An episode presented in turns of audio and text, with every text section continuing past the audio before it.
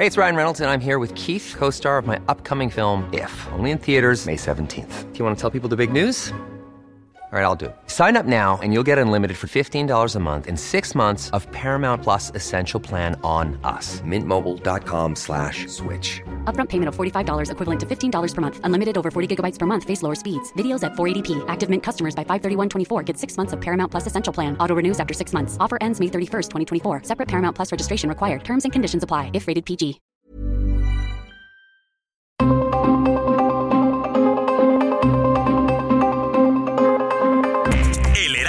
Radio presenta Zona de Noticias con Manuel Zamacona.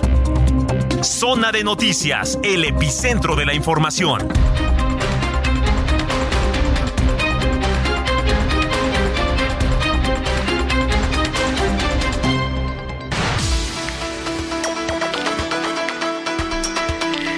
¿Cómo está? Muy buenas tardes. Buenas tardes. Son ya las 14 horas en punto en el centro de la República Mexicana.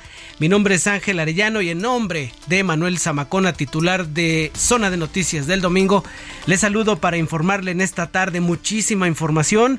Hoy fue la marcha de defensa del Instituto Nacional Electoral y en esta tarde también le acompaña a usted para informarle mi compañera Mónica Reyes. Mónica, ¿cómo estás? Buenas tardes. Muy buenas tardes, Ángel Arellano, amigos. Qué placer saludarlos esta tarde. Son exactamente las dos con un minuto tiempo del centro de México y les damos la más cordial bienvenidas a este espacio que es de Manuel Zamacona, Zona de Noticias. Así es, arrancamos. Hoy acompañándolos. Eh, exactamente, con mucha información, como lo dices en Zona de Noticias y ahora vaya que hay noticias.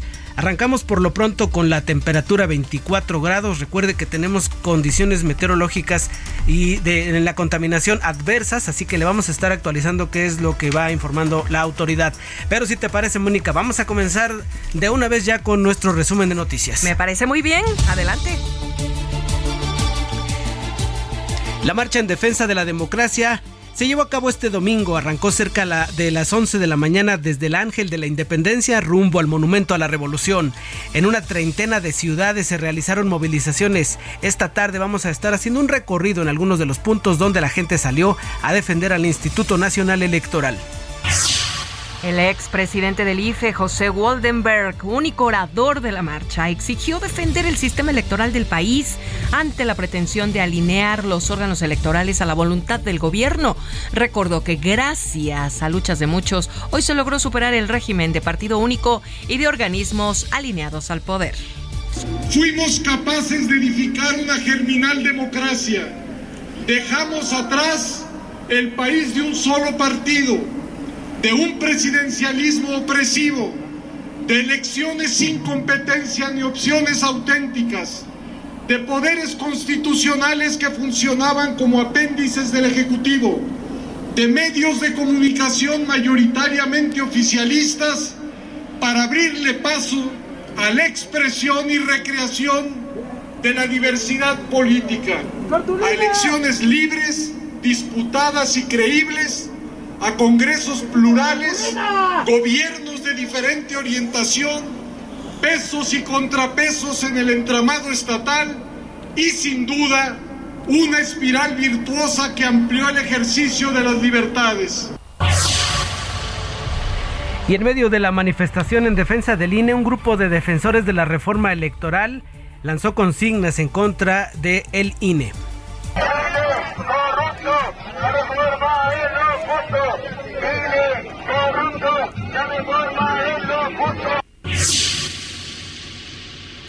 En su cuenta de Twitter, el secretario de Gobierno de la Ciudad de México, Martín Batres, señaló que asistieron entre 10.000 y 12.000 personas a esta movilización de hoy contra la reforma electoral, reportando saldo blanco. Y hace unos minutos platicamos con Guadalupe Acosta Naranjo, uno de los organizadores de la marcha en defensa del Instituto Nacional Electoral.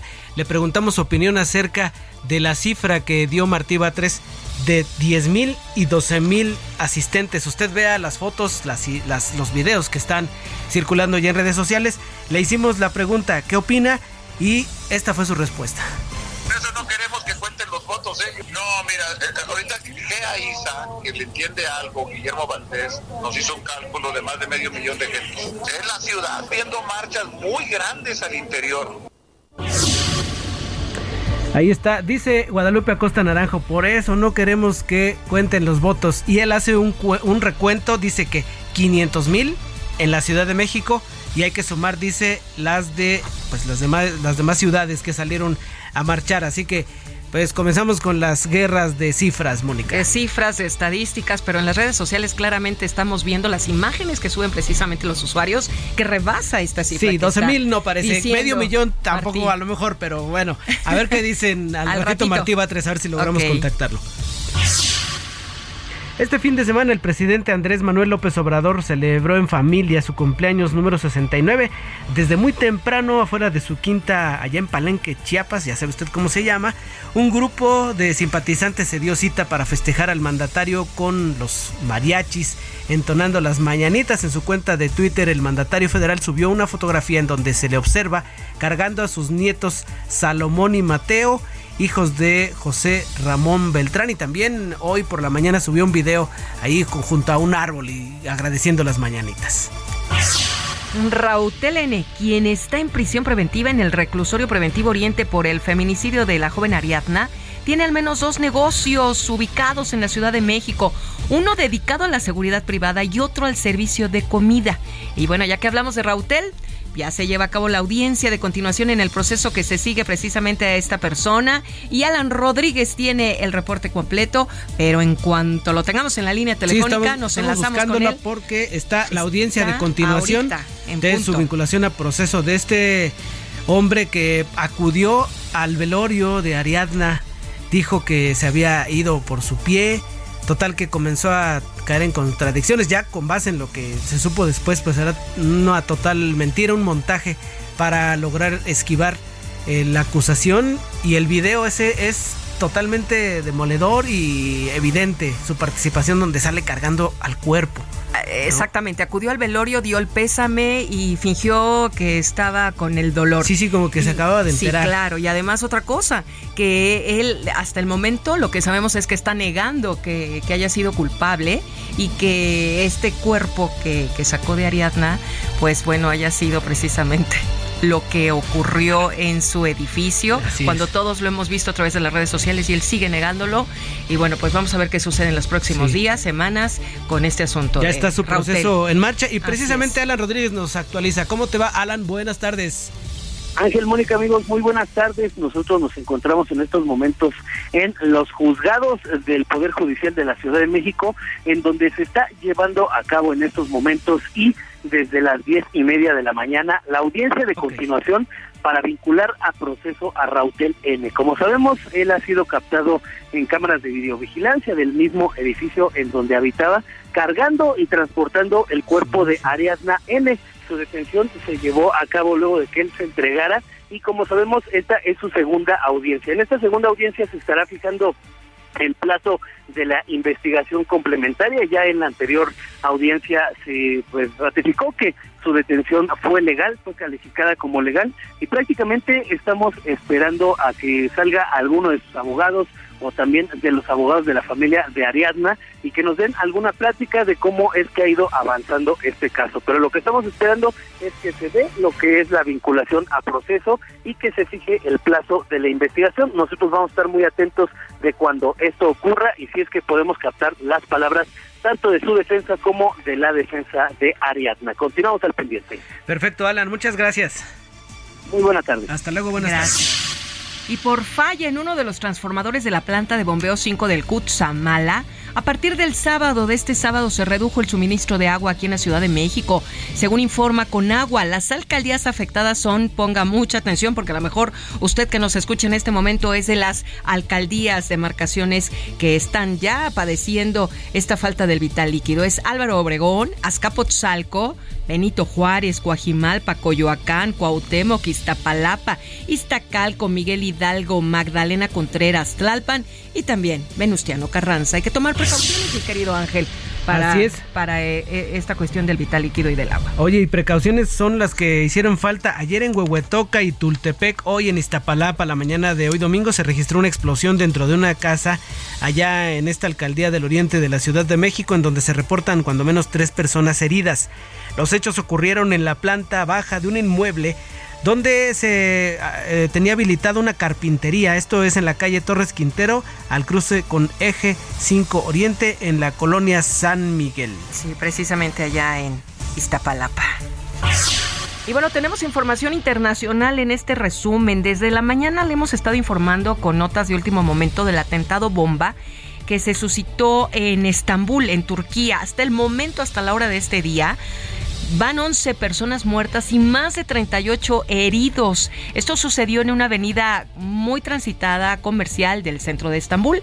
En una conferencia de prensa, el presidente turco Recep Tayyip Erdogan prometió que su gobierno esclarecerá este ataque traidor y que la policía ya está trabajando pues en atrapar a los culpables, ¿no? Se menciona del atentado, el explosivo, que había una mochila por ahí que habían dejado algunos transeúntes, en fin, las noticias se han ido desarrollando a lo largo de la noche para ellos y el día para nosotros. Así es, y hay ya imágenes de, pues, de, la explosión y como dices, videos, revisión de videos, de fotografías y la indagatoria para saber qué es lo que ocurrió con este atentado que pues dejó varias personas fallecidas. Así es.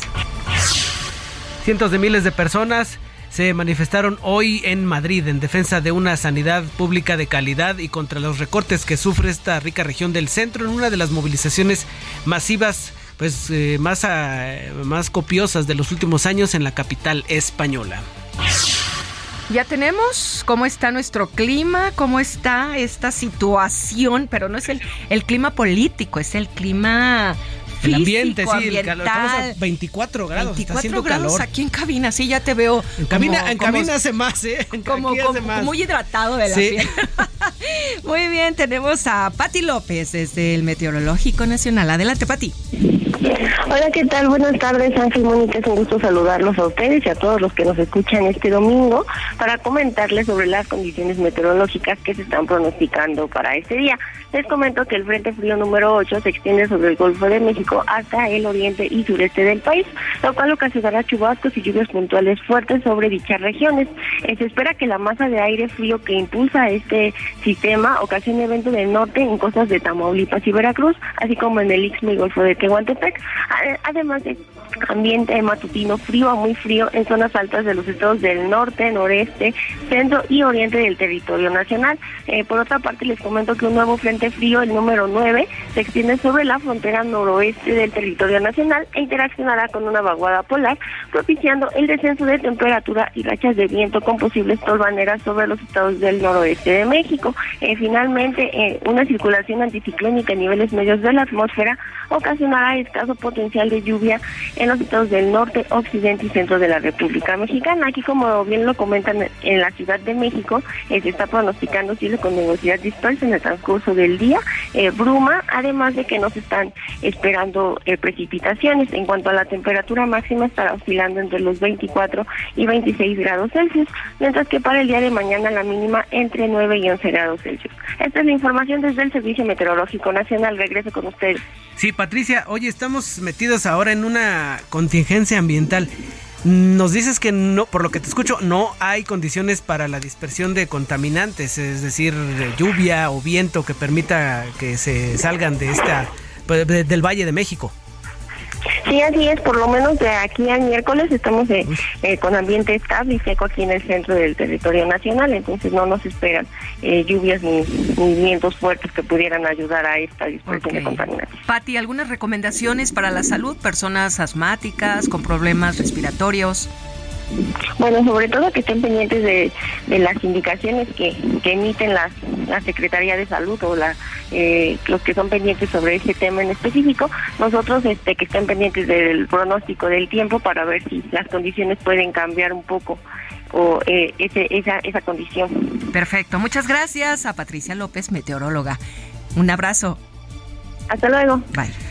Pues así estamos comenzando Zona de Noticias, el espacio informativo de Manuel Zamacona. Hoy en su lugar, Ángel Arellano y Mónica Reyes. Le agradecemos su sintonía en las distintas frecuencias del Heraldo Radio en la República Mexicana y en los Estados Unidos. Estamos ya en 25 grados, se aumentó un grado aquí en la zona del centro de la República Mexicana. Son las 2 de la tarde con 14 minutos. Vamos a comenzar con el detalle de las noticias. La nueva promo del buen mes de Total Play está impresionante. Porque es una promo que sí es promo. Llévate 150 canales, 100 en HD para que veas tus programas favoritos, además de 50 megas extra para navegar, un servicio de TV adicional por 4 meses y por tiempo limitado, el nuevo Total Play TV y un Wi-Fi Pro sin costo de por vida. Cámbiate ya y vive la experiencia Total Play.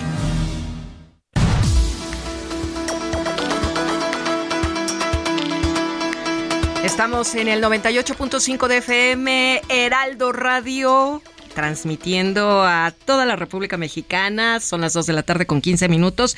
Y bueno, nos enlazamos en este momento vía telefónica con Yesenia Santiago, porque desde la mañana estás, pero presente en esta marcha de defensa al INE. Mi querida Yesenia, te saludo con gusto. Adelante, danos todo el reporte, todo lo que viste. Danos los pormenores, por favor, para nuestro público que en este momento quizás se esté enlazando con nosotros y en la mañana no tuvo oportunidad de sintonizarnos. Hola Mónica, un saludo Ángel también, un saludo y también a quienes nos están escuchando en este momento. Así, así es como lo comenta, desde las nueve y media de la mañana notamos la presencia de gente que estaba llegando al Ángel de la Independencia y bueno, personas de la sociedad civil, pero también diputados y diputadas como ya lo habían anunciado previamente. Es una marcha que, de acuerdo con los informes que nos han dado los organizadores, se llevó a cabo en por lo menos 50 ciudades de la República Mexicana en estados como Chiapas, Guanajuato, Michoacán, Colima, Tamaulipas, Nuevo León, San Luis Potosí, por mencionarte algunos. Inició en el Ángel de la Independencia y se trasladó durante eh, sobre todo Reforma, hacia Avenida de la República y hacia el Monumento de la Revolución, donde concluyó. Te comento, inició la marcha tal cual diez y media de la mañana, pero desde tiempo antes ya estaba llegando bastante gente. Terminó en el Monumento a la Revolución, donde hubo un único orador, que fue José Woldenberg, y él fue primer consejero presidente de antes el IFE. Entonces, ahí es donde dio algunas palabras y pues se refirió sobre todo a la autonomía de, este órgano dio un recuento histórico. Si te parece, vamos a escuchar un poco de las palabras y de ahí terminamos eh, con, con, otras expresiones de quienes acudieron a la marcha.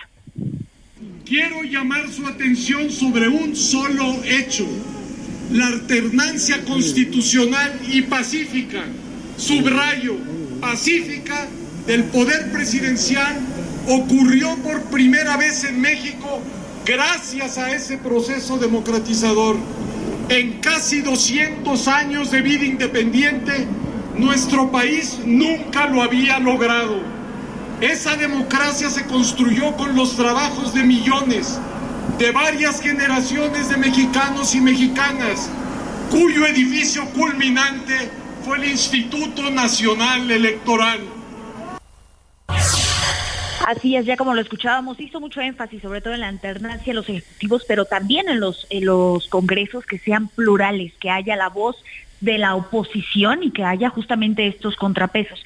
Mencionarte que ahí estuvimos platicando con muchísima gente, gente de todas las edades, eh, personas adultas mayores en sillas de rueda que llegaron a la, a la marcha y bueno, todos ellos manifestándose y pidiendo sobre todo a la población que hubiera mucha información sobre esta reforma, debido a que, bueno, durante la semana y sobre todo desde el momento en que el INE revela esta encuesta en la que consultó a la gente sobre su disposición a una reforma electoral, pues pareciera que están a favor. Entonces, de acuerdo con lo que platicamos hoy con, los asistentes a la marcha, si piden que haya más información, que, se, que haya un desglose de qué significa esta reforma electoral para que en efecto se, se, tenga contemplado cuáles serían las consecuencias de que llegase a aprobarse en el Congreso. Muy bien, Yesenia. Dime una cosa, ¿sí calculas que estuvieron entre 10 mil y 12 mil personas a lo que Mira, pudiste observar? De acuerdo a los informes de los organizadores, hablan de hasta 50 mil personas. En este momento es muy difícil poder dar una cifra exacta. Todavía no ha habido un reporte oficial por parte del gobierno de la Ciudad de México. Y ahí sí me gustaría agregar que dentro fue una marcha pacífica, pero también en el tema de elementos de seguridad fueron muy contados los que estuvieron ahí presentes, policías y también eh, de tránsito, fueron muy contados los que estuvieron resguardando la marcha. Muy bien, pues excelente reporte, Ángel. ¿Algo más que le podemos preguntar a Yesenia? ¿Tú qué, qué parte de la marcha, dónde, por qué calles estuviste haciendo tu cobertura, Yesenia? Eh, pues prácticamente estuvimos de todo el recorrido, desde el Ángel en Independencia hasta llegar al Monumento de la Revolución. Llevamos todo reforma y de ahí dimos vuelta en Avenida de la República. Acompañamos todo el recorrido. Oye, habíamos visto en algunos videos de redes sociales algunos eh, simpatizantes, vamos a llamarles así, de la reforma electoral. ¿Fue un grupo aislado o tú notaste que hubiera algo orquestado, alguien que quisiera, pues de alguna forma, reventar la marcha o algo de este tipo? Yo diría que se llevó de una forma muy pacífica. Eh, si estuvieron, estuvieron muy dispersos. Realmente la mayoría iba con, con este objetivo de, defender al INE, de acuerdo con lo que ellos pensaban o lo que justamente la convocatoria que se llevó a cabo. Yo, yo diría que si estuvieron, estuvieron de manera muy dispersa y no creo que haya habido estos altercados. Perfecto. Pues Yesenia, te agradecemos mucho tu participación en Zona de Noticias. Es un gusto. Gracias. Gracias. Y vamos a platicar ahora con Gabriela Sterling. Ella es de, de, la organización Poder Ciudadano y fue una de las personas que estuvieron pues impulsando esta movilización. ¿Cómo estás, Gabriela? Muy buenas tardes. Hola, Gaby. A ver si parece que tuvimos un problema ahí. A ver, Gabriela, ¿ya nos escuchas? Aquí estoy lista. Perfecto. Oye, pues dinos tu balance, tu primer eh, balance de la marcha de este domingo. Pues mira, la verdad es que estamos muy contentos. Superó las expectativas que todos los ciudadanos tuvimos. Y sobre todo, ¿sabes qué? La participación en los estados, en las ciudades, más de 50 ciudades salieron a, a que escucharan todo. Entonces, esto creo que es lo que debería de ser la nota de este día. Los ciudadanos eh, estamos pidiendo que se escuche nuestra voz y hoy salimos todos a las, a las calles. Muy bien, Gabriela, eh, no, nuestra reportera dice que no hay cifras oficiales, pero una de las que han comenzado a circular es la de Martí Batres, secretario de gobierno, dice entre 10 y 12 mil los participantes. ¿Tú qué dices? Pues mira, información, pero sí creemos que en la Ciudad de México estamos hablando arriba de los 640 mil asistentes. ¿De, de cuánto me puedes repetir? ¿De, de, cuántos? Sí, no importa. ¿Perdón? ¿Cuántos me dijiste? 640 mil. Híjole, se está, es que se, corta, se corta y no le escuchamos la cifra. Alcancé a entender 640 mil. yo también escuché 640 mil. Eh, ¿Qué te parece si mejor vamos a, vamos a mejorar la línea porque es importante tener estas cifras claras, porque ya lo dijo Martí Batres, 10 a 12 mil. Platicamos ya con Guadalupe Acosta Naranjo, él nos dijo, arriba de 500 mil tan solo en la ciudad. Nuestra reportera dice que 50 mil. dicen 50 mil. dice. Es importante, no, no se trata de... Eh, de ver quién da más, quién gana. Sí, sí, pero... Eh, ¿Por ¿Esto por qué? Porque mañana el presidente seguramente va a tocar y va a decir, pues las autoridades dijeron que fueron 12 mil. No, ahí cuando quieran les enseñamos, ya sabes, ¿no? Oye, claro, pero las imágenes que, muestran, se muestran en las redes sociales dicen otra cosa. Sí, usted, usted vea las imágenes, ¿no? Aquí no se trata de estar a favor o en contra, simplemente hay que ver y quizá no sean 500 mil o 640 mil, pero no parecen 12 mil, ¿no? Tampoco. Pero 10 mil y 12 mil, pues como que no parecen, un poquito más, ¿no? Así es, así es. Pues aquí estamos informándole de lo que está ocurriendo en el domingo aquí con la manifestación. Vamos a ir a otros puntos de la República Mexicana y estaremos de regreso para estar informándole qué es lo que ocurrió en ciudades como Guadalajara, en, sí, con Puebla también. Puebla también, exactamente, nuestros reporteros y reporteras que estuvieron muy pendientes. Pues nos vamos a la pausa, Mónica, si te parece, y nos vamos escuchando música. 223.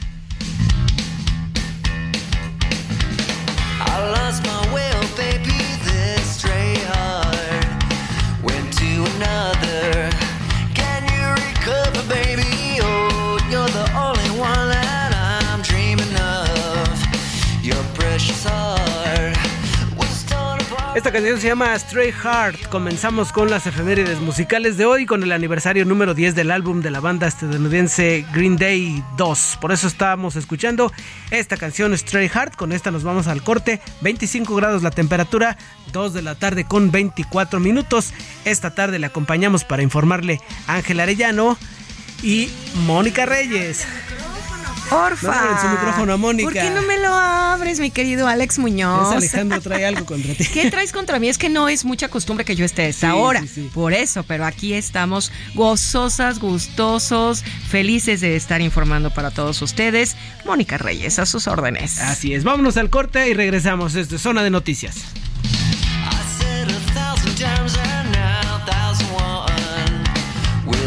Vamos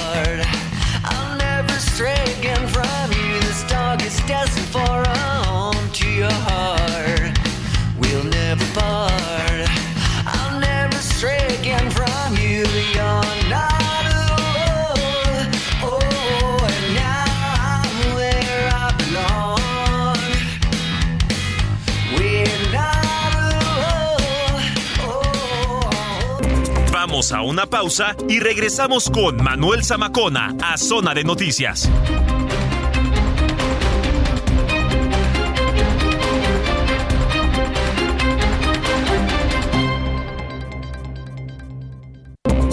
Estamos de regreso en Zona de Noticias con Manuel Zamacona por el Heraldo Radio.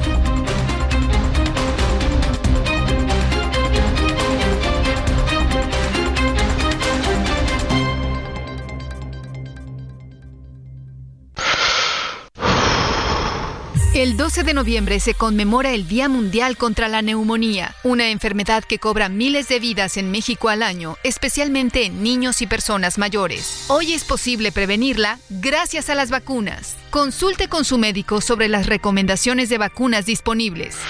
Porque cuando prevenimos, respiramos tranquilos. Sobre los esquemas de vacunación, consulte a su médico. Un mensaje de Pfizer con autorización 22330021B0812. Heraldo Televisión, ahora también por Sky HD. Toda la programación de Heraldo Televisión a través del canal 161 de Sky HD. Noticias, deportes, entretenimiento, gastronomía y mucho más. Heraldo Televisión, en todo el país, ahora también por Sky HD.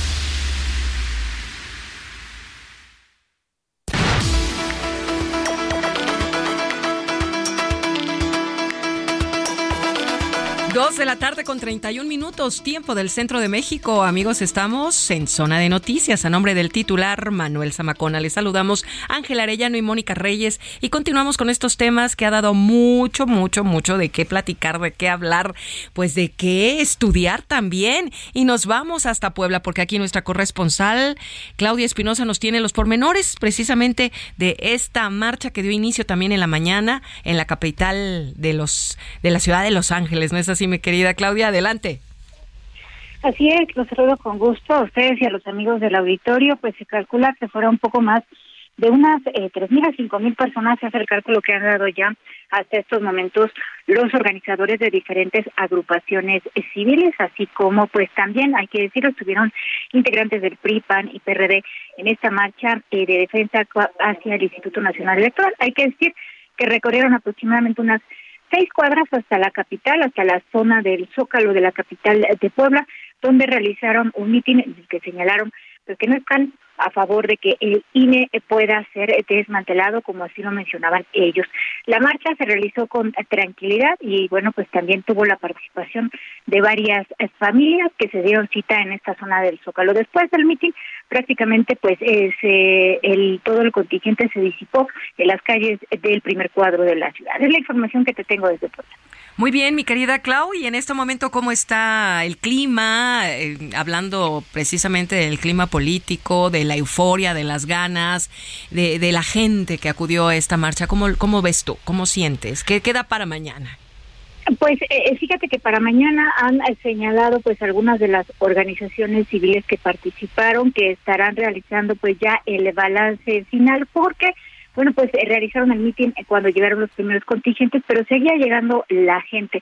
Estarán haciendo ya el conteo final y también han mencionado que darán a conocer pues cuál es la agenda eh, que seguirá en pro de esta defensa de lo que ellas llamaron pues es el voto ciudadano y señalaron pues que Aline no se toca tal cual pasó en algunas otras ciudades del país.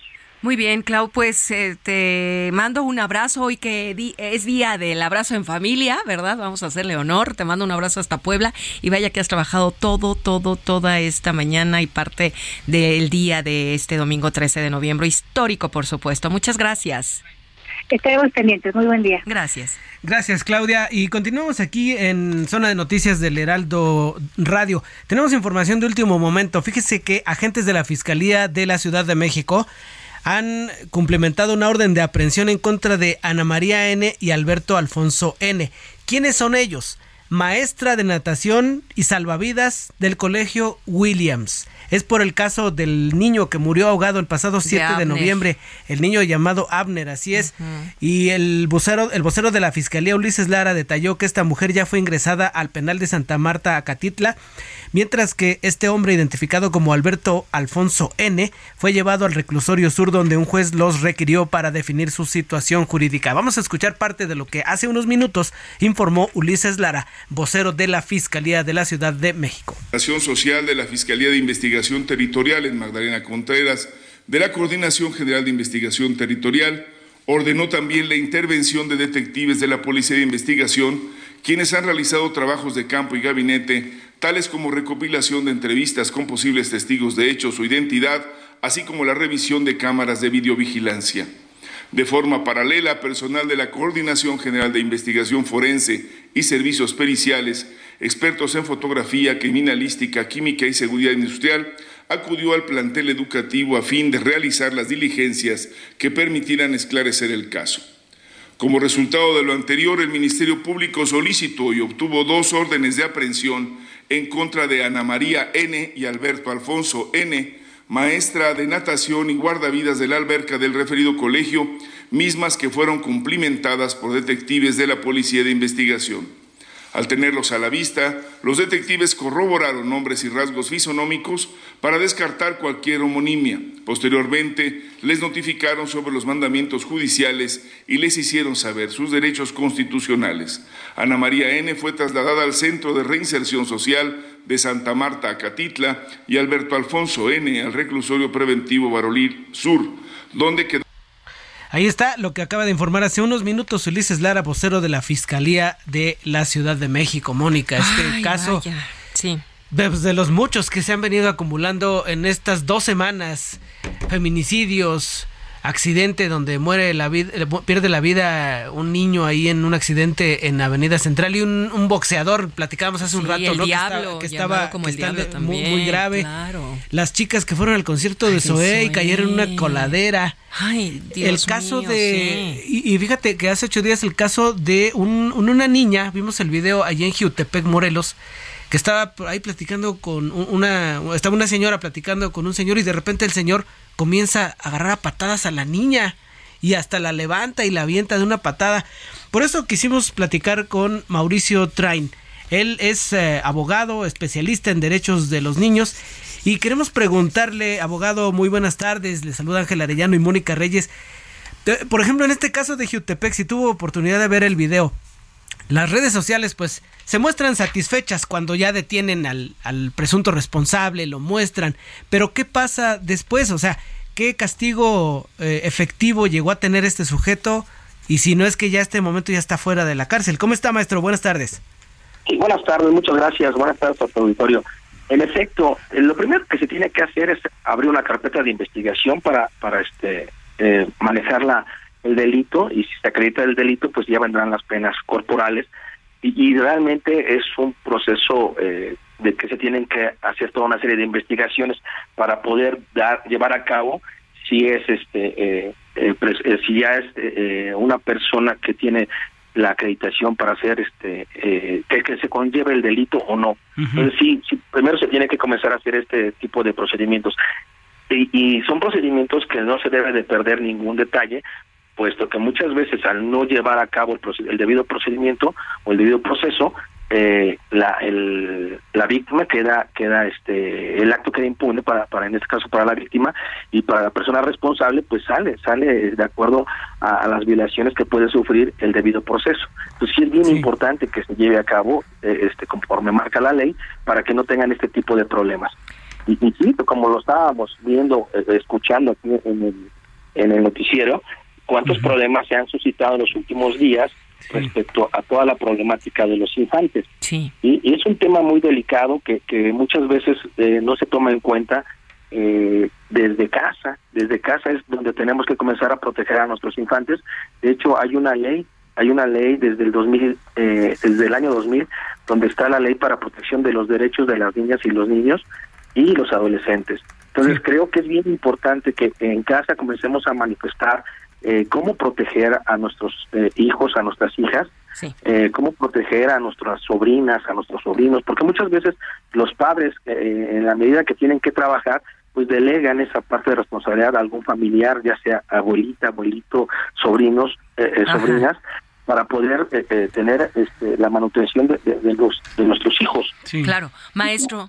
sí, sí, sí, adelante, adelante.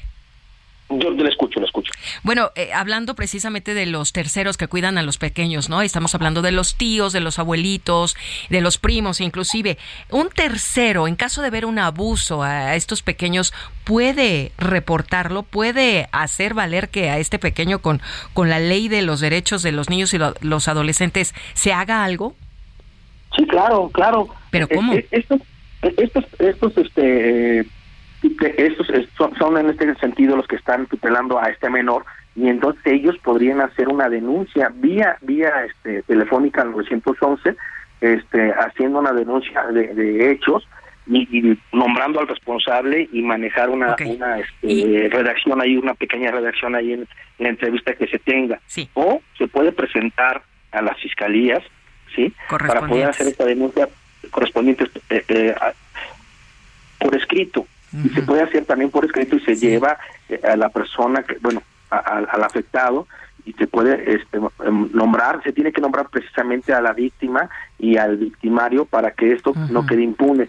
Se hace por escrito se lleva este eh, un comprobante de domicilio un, una, un comprobante de un acta un comprobante de una notificación oficial del menor sí bien importante, y su acta de nacimiento, porque es la que va a acreditar la edad que tiene para ver en, dónde está, en qué supuesto está este menor. Sí, acordémonos que esta ley es para menores. Hablando de los menores, ¿ellos a dónde los llevan después de que se hace esta denuncia? ¿Al DIF? ¿Alguna instancia?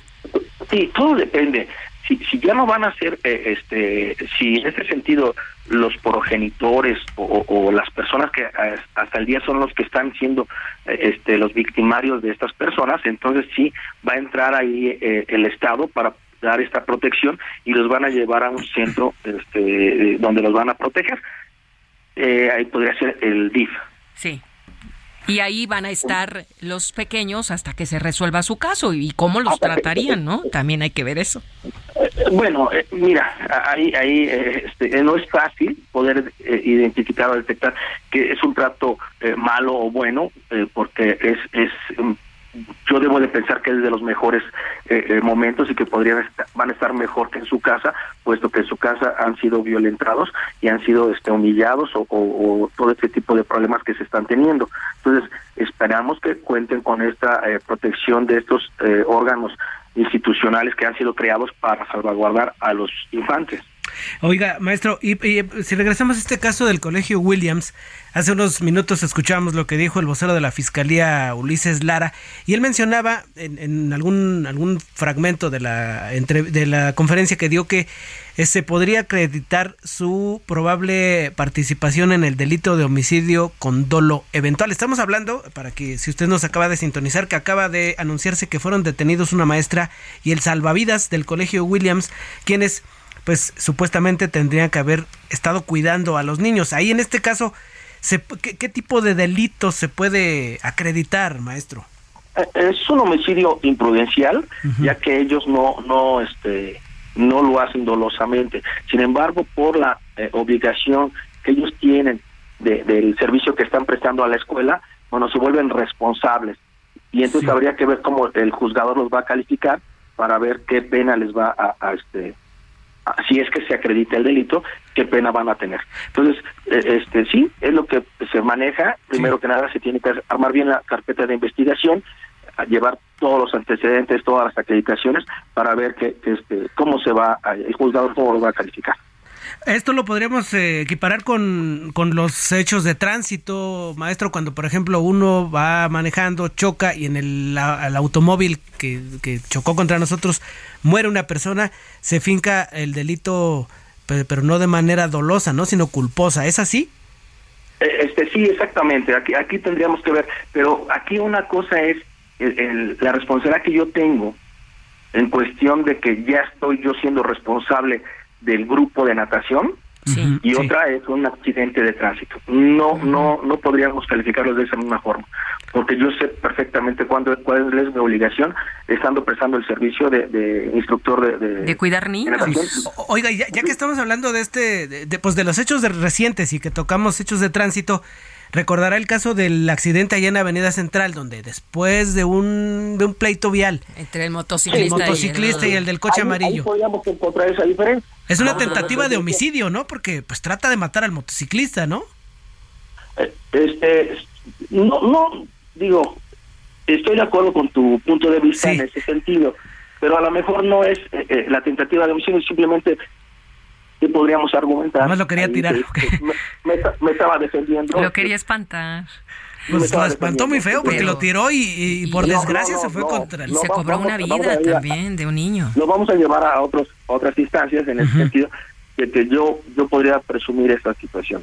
Yo me quería este, defender, no fue mi intención matarlo. Eh, sin embargo, no no dimensionamos eh, este eh, la velocidad del auto, eh, la eh, poca protección del, motociclista y las consecuencias gravosas de lo que le sucede al infante. Entonces, yo no me no me, aventuraría a decir que es una tentativa de homicidio con esa alevosía y ventaja. Simplemente yo me defendí y no pude este, eh, controlar ese impulso.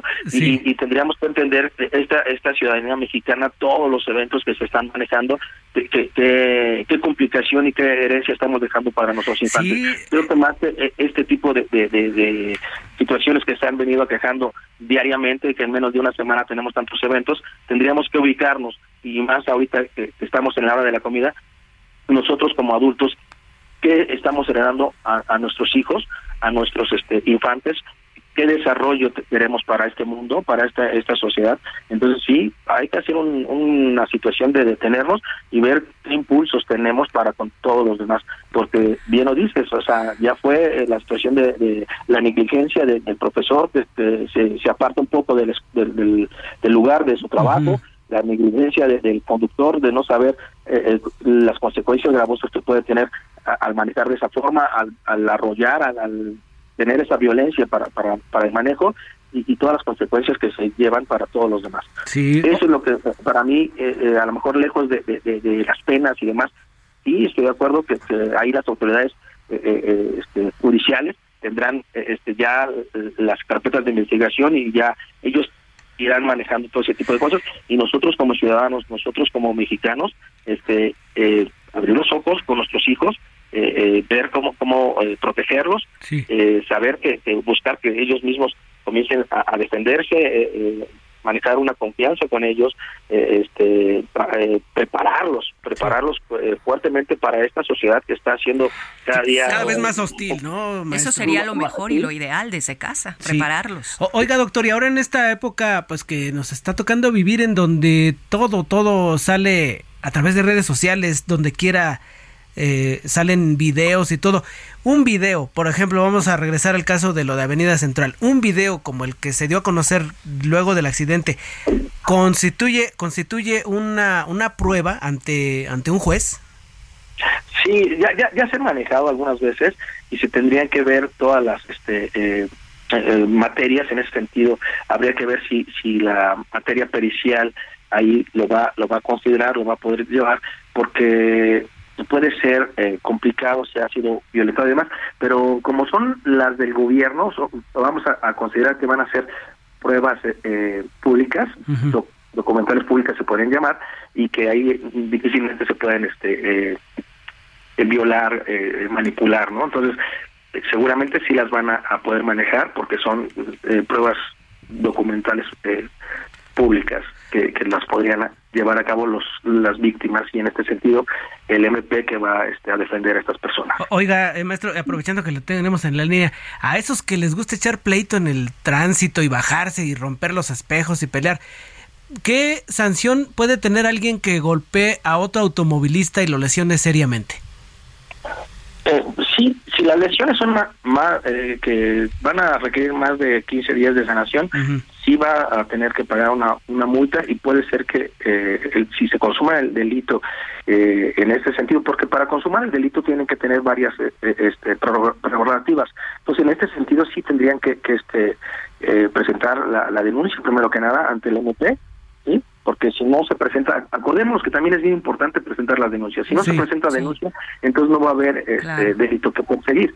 Entonces, primero que nada, se tendría que ir al Ministerio Público para presentar este tipo de denuncias, y si estas denuncias o si esta eh, eh, violación a, esta persona, eh, las sanciones o en este sentido los golpes van a tardar es nada más de 15 días, entonces sí va a quedar detenida esta persona y hasta que no se, no se delimiten las responsabilidades de cada uno, pues va, va este, a permanecer este eh, llevar el juicio ahí. Sí, oiga, pero por ejemplo, pues uno, uno si eh, se, encuentra con alguien ahí fortuito en el tránsito, pues quién sabe, ¿no? Se bajó un señor y me dio unos trancazos, se subió a su coche y pues quién sabe quién es ni apunté la placa. Porque estaba enojado, estaba de ¿no? malas, También. ahí, ¿qué hacemos?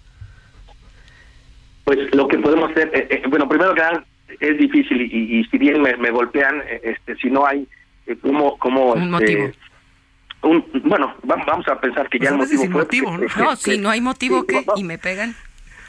Vamos a pensar en este sentido. Ya el motivo este fue que me le quedé viendo y, y, esa persona pensó que ya lo estoy agrediendo, porque luego hasta nada más con una mirada sí, crear motivos de, de, de, agarrarse a golpes. Y en ese sentido, la persona huye y no hay y no hay este como cómo este pues, a, quién a quién hago responsable no pues puedo puedo levantar mi puedo levantar mi denuncia podemos ir al ministerio público a levantar nuestra denuncia y, y, este y a quien resulte responsable el sueño de los justos no la verdad. Sí claro. Sí. realmente bueno. Pues sí pues le agradezco mucho que nos haya tomado la llamada en esta tarde. Muy, muy enriquecedora sus palabras, eh, maestro Mauricio Tarín. ¿Dónde lo podemos localizar? ¿Tiene redes sociales o dónde podemos encontrarlo? Sí, muchas gracias. Eh, mi, manejo Twitter, mi Twitter es eh, así como mi nombre, Mauricio Train. Train, sí. Ahí me pueden localizar para cualquier duda, cualquier comentario que, lleguen a hacer. Perfecto. Muchas gracias. Gracias a usted. Buen domingo. Gracias igual. Hasta pronto. Igualmente. Pues hablando de buen provecho, mi querido Ángel, ya tengo hambre. Vámonos a escuchar algo amable, ¿no? Sí, ¿Con pues, quién? Este, con, con Alex el Panda, le dicen. Vamos a, ver, ¿qué nos tienes, Alex el Panda?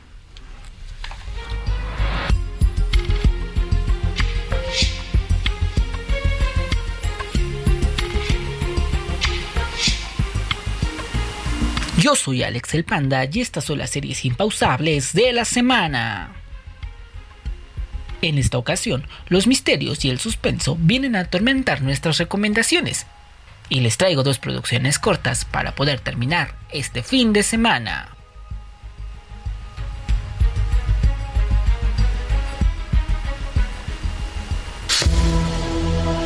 Asesino del Olvido en HBO Max. Si el suspenso y los crímenes son lo tuyo, sin duda la historia de Pascual León te va a encantar. Damián Alcázar le da vida a Pascual, un soltero jubilado de 65 años que es diagnosticado con Alzheimer. Gracias a eso, encuentra la excusa perfecta para cobrar una vieja deuda y así poder liquidar uno a uno a los responsables de un terrible crimen. Esto desencadena una investigación por parte de Jimena, una joven oficial a quien Pascual dedica cada uno de sus asesinatos. La recién integrada agente de la policía debe volver a los recuerdos de su infancia para conectar los vínculos entre estos asesinatos y llegar a la verdad. Mientras él olvida, ella debe recordar.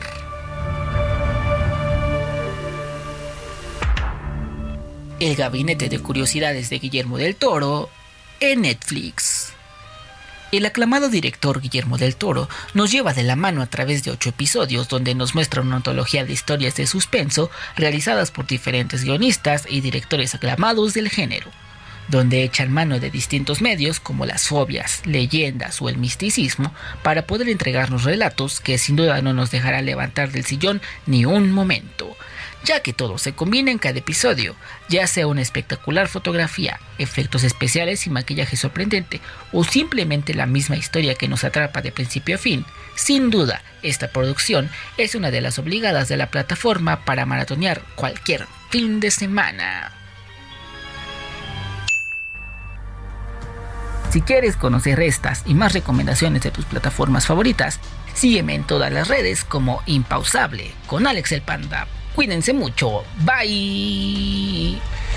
Pues qué tal con Pues ese panda, ¿eh? Que anda de- recomendando sus series. Fíjate que eh, de los programas que participo está el de Alejandro Cacho, de norte a sur, de 8 a 9 de la noche. Y él me sugirió una película llamada La Misión con eh, Jeremy Irons y Robert De Niro. No la he acabado de ver, pero está bien buena, así que... ¿En serio? Sí, la, ¿tú qué la- estás- la recomiendas. Yo Sí, estoy sí. viendo Rescate en una cueva de Tailandia. Ándale. Está también muy atractiva y te deja así, quiero más, quiero más, quiero más, seguir viéndola hasta que Ah, pues ahí termine. De pocos capítulos. Así es. Mi Twitter, Arellano Peralta, díganos qué está viendo. Y regresamos, vamos a una pausa.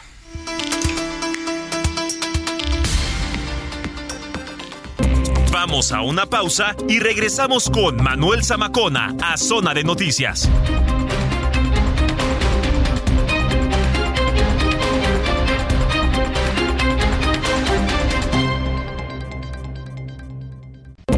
Ya estamos. I'm Sandra, and I'm just the professional your small business was looking for. But you didn't hire me because you didn't use LinkedIn jobs. LinkedIn has professionals you can't find anywhere else, including those who aren't actively looking for a new job but might be open to the perfect role, like me. In a given month, over 70% of LinkedIn users don't visit other leading job sites. So if you're not looking on LinkedIn, you'll miss out on great candidates like Sandra. Start hiring professionals like a professional. Post your free job on linkedin.com/people today. Estamos de regreso en Zona de Noticias con Manuel Zamacona por El Heraldo Radio.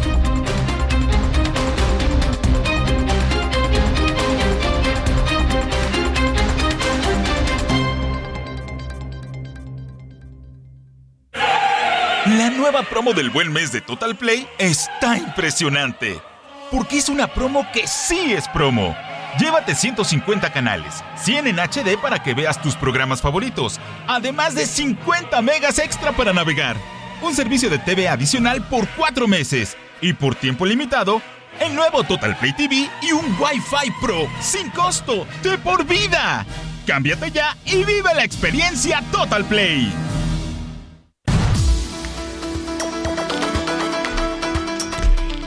Son las 3 de la tarde con un minuto tiempo del centro de México y estamos ya en la segunda hora de este programa Zona de Noticias a nombre de su titular Manuel Zamacona, Mónica Reyes, Ángel Arellano y un gran equipo de trabajo. Estamos aquí con ustedes acompañándolos y están pues ahorita disfrutando de los alimentos, platicando, haciendo sobremesa o van en camino al trabajo, están en casita, estudiando, qué sé yo, todo lo que gusten y manden. Acompáñense de la frecuencia del Heraldo Radio 98.5 FM y es momento, es momento de pasar a un resumen informativo en la voz de Diego Iván González. Diego, adelante. Muchas gracias, Moni. Pues comenzamos con lo más relevante que ha pasado en las últimas horas. Un operativo de la Guardia Nacional y el Instituto Nacional de Migración frustró la salida de una caravana de al menos 700 personas. La movilización de fuerzas federales para asegurar a migrantes refugiados en hoteles de Tapachula provocó que cientos de extranjeros huyeron dentro de la ciudad, donde permanecían a la espera de salir con ruta hacia San Pedro, Tepanatepec, Oaxaca. La jefa de gobierno Claudia Sheinbaum descartó que la contingencia ambiental tenga otra o tenga algo que ver con la que tenga que ver algo que ver con la marcha del día de hoy y que no está nada relacionado no está nada relacionado con este con todo lo que ha ocurrido en el en, la, Ciudad de México, ¿no? Realmente dice que no tiene nada que ver que la contingencia se haya levantado, bueno, que se haya publicado el día de hoy y que no está nada relacionada con el INE. Porque además también eh, estamos con esta contingencia por ozono y hay una unión entre los estados de Tlaxcala, Estado de México, etcétera, para poder decir que en realidad pues sí está mal la calidad del aire. En efecto. Y continuamos con la con el resumen informativo, ya que agentes de la Fiscalía General de Justicia de la Ciudad de México cumplieron una orden de aprehensión contra Ana María N. y Alberto Alfonso N., maestra de natación y guardavidas de trabajadores del Colegio Williams, donde el 7 de noviembre murió ahogado en la alberca Abner, menor de 6 años. Así es. El gobierno de la Ciudad de México lanzó un plan de acción ante la reducción del abasto de agua potable por una falta, por una falla en el, sistema Cutzamala. Se trata de un despliegue de alrededor de 500 pipas y la habilitación de 28 garzas. La jefa de gobierno Claudia Sheinbaum informó que ante la reducción de 17% en el suministro de agua del sistema Cutzamala en la Ciudad de México. En noticias internacionales, la película de Black Panther, Wakanda Forever, la muy la gran esperada película de Disney y Marvel, tuvo un estreno por todo lo alto este fin de semana con una recaudación estimada de 180 millones de dólares en taquilla norteamericana, informó el domingo el monitor especializado de la industria Exhibitor Relation. Un grupo de exploradores adentró en el Océano Atlántico en búsqueda de artefactos de la Segunda Guerra Mundial eh, y en el mar y encontraron varios fragmentos del transbordador especial Challenger, algo que no estaba en su radar y fue algo que realmente les, les, les sorprendió bastante. Este, este transbordador espacial explotó un, eh, un año de 1968. Entonces, bastante interesante. Y seguimos con las noticias internacionales ahora con Gerardo Mondragón, que nos tiene algo desde la redacción del Heraldo de México. Hola Diego, muy buenas tardes. Te comento que en Reino Unido están con una nueva alternativa de vacunas inhalables para, para combatir el COVID-19.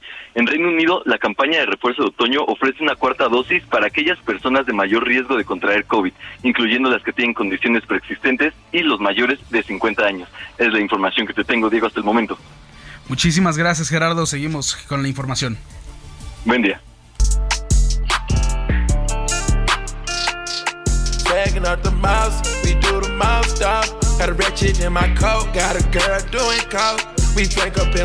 Bueno, seguimos con las notas musicales ahora, ya que un día como hoy se lanzó el álbum colaborativo entre el rapero Future y Lil Vert titulado Baby Pluto, el cual ha superado las 500 mil reproducciones en plataformas digitales hace dos años. If you always there for me, that's a really good look. I'm changing up your salary cause I'm getting to know you. Son las 3.5 horas Ciudad de México. Regrese, los dejamos en zona de noticias para más información.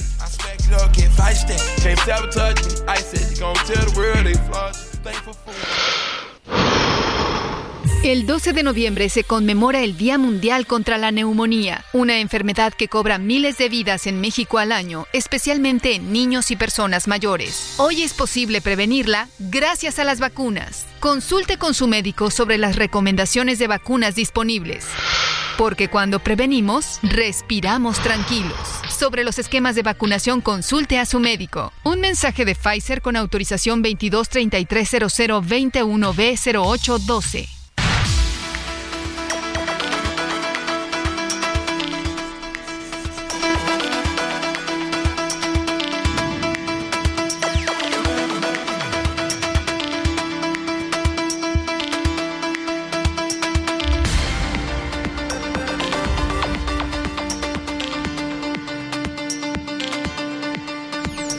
22330021B0812. tarde con seis minutos. Continuamos aquí en Zona de Noticias, el espacio informativo de Manuel Zamacona. Gracias a usted que nos sintoniza a, bordo de su vehículo.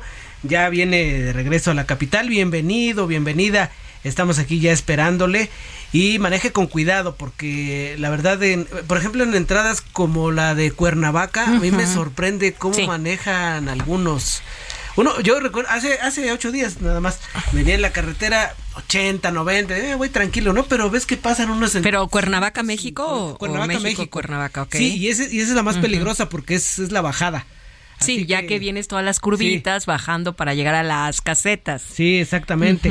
Oiga, y también, este, pues tenga cuidado con, con los accidentes, pero le quiero decir que también tenga cuidado porque si usted va regresándose, conectándose a lo que está pasando en la Ciudad de México, tenemos contingencia ambiental. Así que las autoridades restringieron la circulación de vehículos y pues eh, nos decía nuestra meteoróloga que no hay condiciones para que se dispersen los contaminantes. Así que usted podría estar eh, en riesgo de que lo detengan.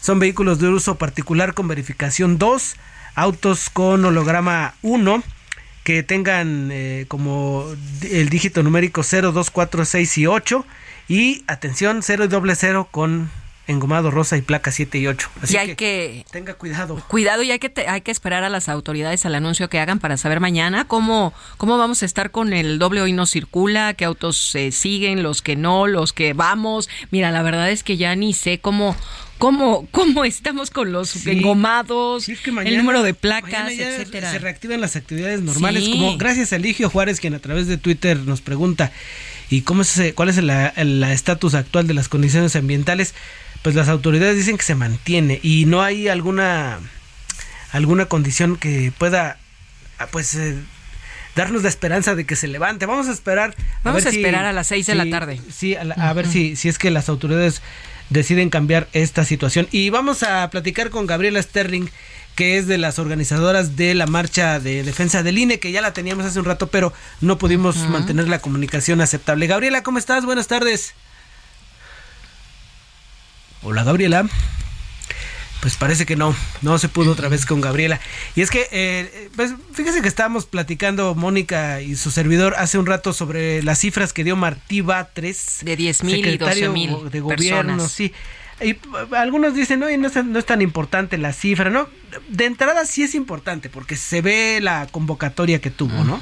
Se ve la convocatoria. Pero más allá, si usted quiere ya como algo de fondo, pues falta ver qué es lo que ocurre en la en el Congreso, en la Cámara de Diputados, que son finalmente los que van a discutir esta reforma electoral que propuso el presidente de la República. Dicen que hay varias eh, varias iniciativas, pero evidentemente que la que está ahí sobre la mesa es la del presidente, la cual pues tiene un planteamiento, vamos a vamos a simplificarlo, que el gobierno vuelva a realizar las elecciones. Y pues muchos dicen que, ole, ¿cómo si ya salimos de eso, no? Manuel Bartlett, la caída del sistema, no se puede volver a repetir. No, La, historia queda en el pasado y hay, hay que vivir el hoy y, pensar en el presente para que podamos hacer un cambio en México. Por eso muchas personas acudieron a las marchas. ¿Cuántos amigos no conocemos? Grupos de, familiares, de amistades que no te invitaban desde la mañana a decir, vamos, hay que, hay que hacernos presentes porque no es una guerra, simplemente es ejercer un derecho y ese derecho pues hay que hacerlo valer de alguna manera. Así Entonces, ¿cuántas personas? 12 mil, 10 mil, otros dicen que 640 mil, en fin, 50 mil allá en Puebla, etcétera. Ya mañana será el conteo real, pero bueno, pues hay que esperar que sea fidedigno todo. Sí, también vamos a revisar las cuentas de la Secretaría de Seguridad Pública, del secretario de Seguridad Omar García Harfuch, para saber cuál es la la cifra. Y también pues le reitero que esto, si nos vamos más atrás, es parte de tres prioridades legislativas que el presidente anunció en su momento. Una, la reforma del sistema eléctrico, la cual pues, supuso un gran enfrentamiento entre la oposición y el gobierno federal. Otra, la de la Guardia Nacional, la cual salieron súper raspados los opositores con revelaciones de Alito, los audios. Y esta, la tercera, la reforma electoral, que el presidente lo dijo en sus palabras, de una vez deshacernos del INE. Lo, lo dijo, ¿eh? Por ahí están sus... Si, si ahorita nos da tiempo, le, buscamos el audio para que... Y, oye, y años anteriores, atrás, atrás, atrás, ¿qué fue lo que dijo? Pues es que dice que había fraude, que no se ha podido reponer, ¿no? Bueno, ya tenemos a Gabriela Sterling. Gabriela, a ver si la tercera es la vencida. ¿Cómo estás? Buenas tardes. adelante. Sí, aquí ya estoy lista, a sus órdenes. Ahí estamos. Nos habíamos quedado con tu cifra. ¿Cuántos le calculan que fueron? Mira, eh, de, entrada te puedo decir que fuimos más de miles de mexicanos. Nosotros estamos viendo las cifras que publicó hace unos momentos Guillermo Valdés de GISA Consultores, que como tú sabes, pues ha tenido este es grande experiencia en la parte de seguridad. Entonces, eh, estamos hablando de esa cifra porque él es un experto y él no lo está comentando. Tenemos que esperar un poco más porque estamos haciendo ya también los conteos en las en la República Mexicana, que para mí eso es lo más importante. ¿sí? Más de cincuenta y tantas ciudades salieron sí a que la voz fuera escuchada y creo que ese ese es el tema sí darle esa importancia a esos ciudadanos que se organizaron de la nada para poder salir hoy a las calles y que ojo esta es la primera de muchas acciones. La marcha no es el principio y el final, es el inicio de las acciones que vamos a tener para que los y las legisladoras nos escuchen. Y una de ellas es la carta que estaremos entregando en los próximos días, donde ellos saben que tienen 90 días para darnos una respuesta legal. ¿A, quién le van a entregar esa carta? A todas las y los legisladores federales, donde les estamos pidiendo que ni una coma, que no es el momento ni son las formas. Es un tema muy complicado y tenemos que analizarlo con calma, no de bote pronto. Ok, a ver, por ejemplo, el coordinador del PAN, Jorge Romero, vamos a suponer que está con ustedes. Alito, Alejandro Moreno, el del PRI, ¿para dónde creen que jale el PRI? Mira, no es un tema de partido, ¿sí? Es un tema aquí de los legisladores.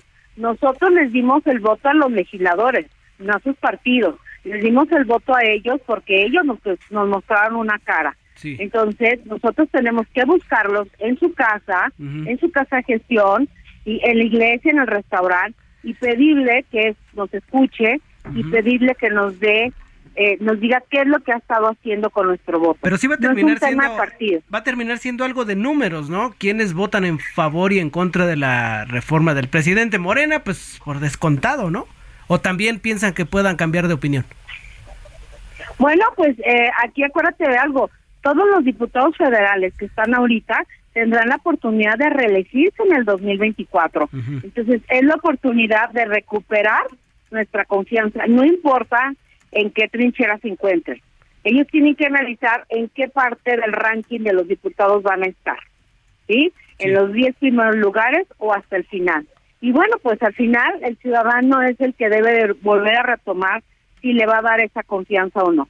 Sí. Oigan, ¿y ustedes van a realizar algún pronunciamiento final conjunto con una suerte de balance de cómo fue esta jornada en defensa del Instituto Nacional Electoral?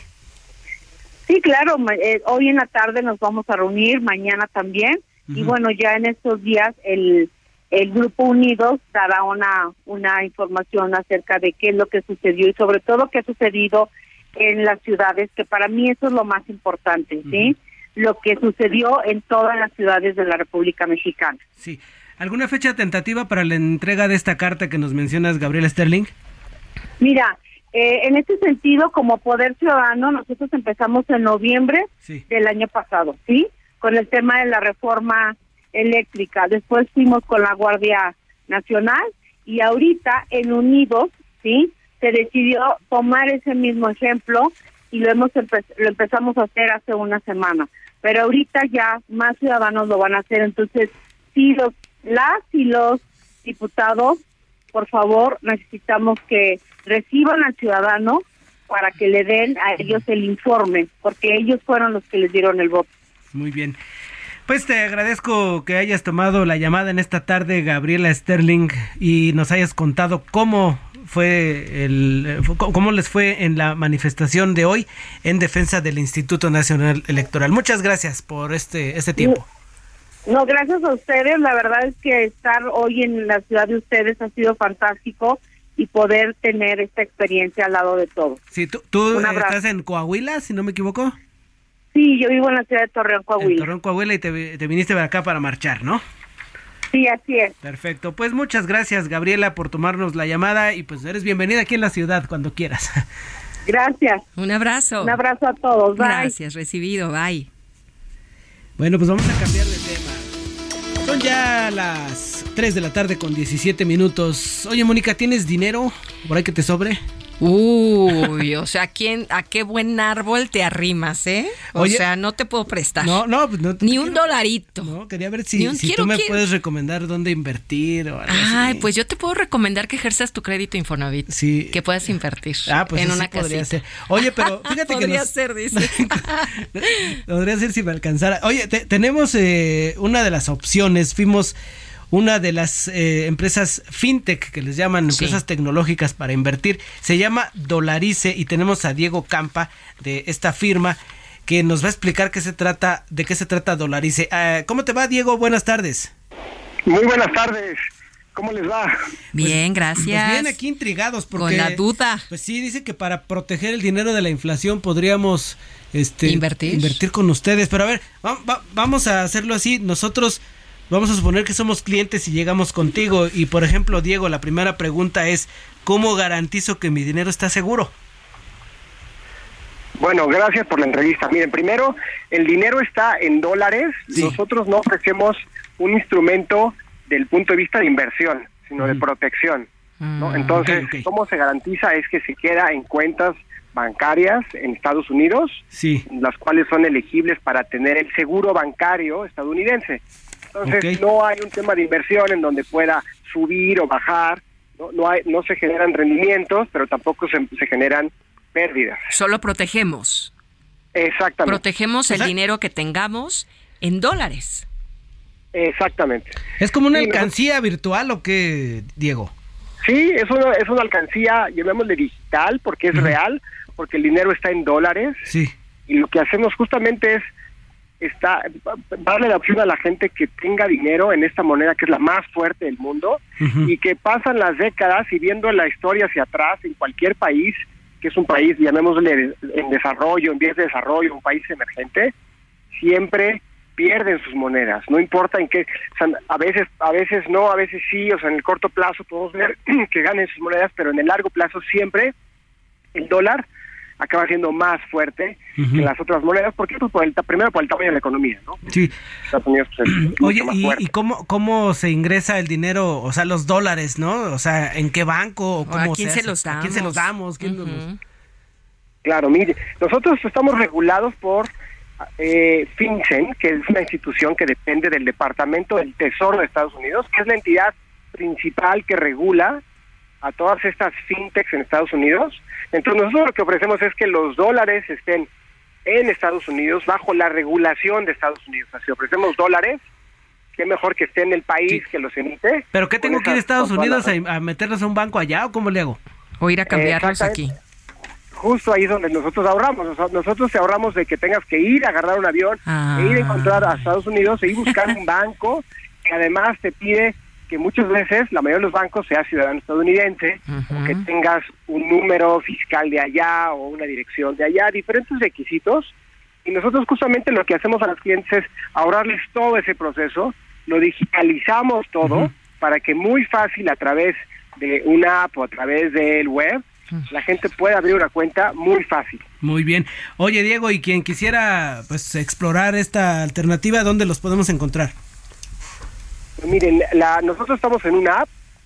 Sí. Entonces, lo que hacemos es que las cuentas, o sea, se baja la app. ¿Y esa app internet, cómo es? ¿Qué, qué Y, dice? es, y esa app es Dollarize, Dolarice. Dollarize, Z. ok. Ah, Dollarize. Y ahí la gente se puede inscribir.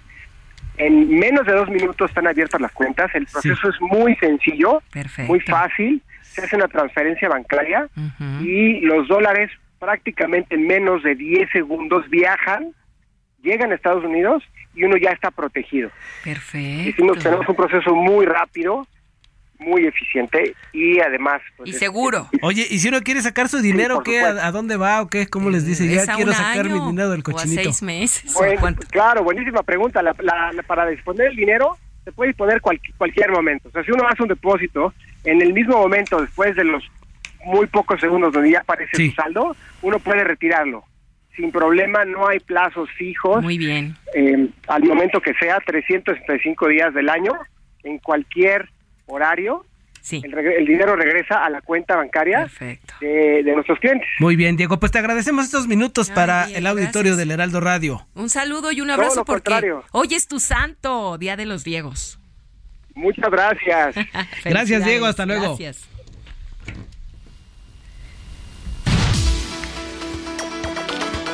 Son las 3 de la tarde con 22 minutos, tiempo del centro de México. A nombre de Manuel Zamacona, titular de este espacio informativo Zona de Noticias, estamos Ángel Arellano y Mónica Reyes.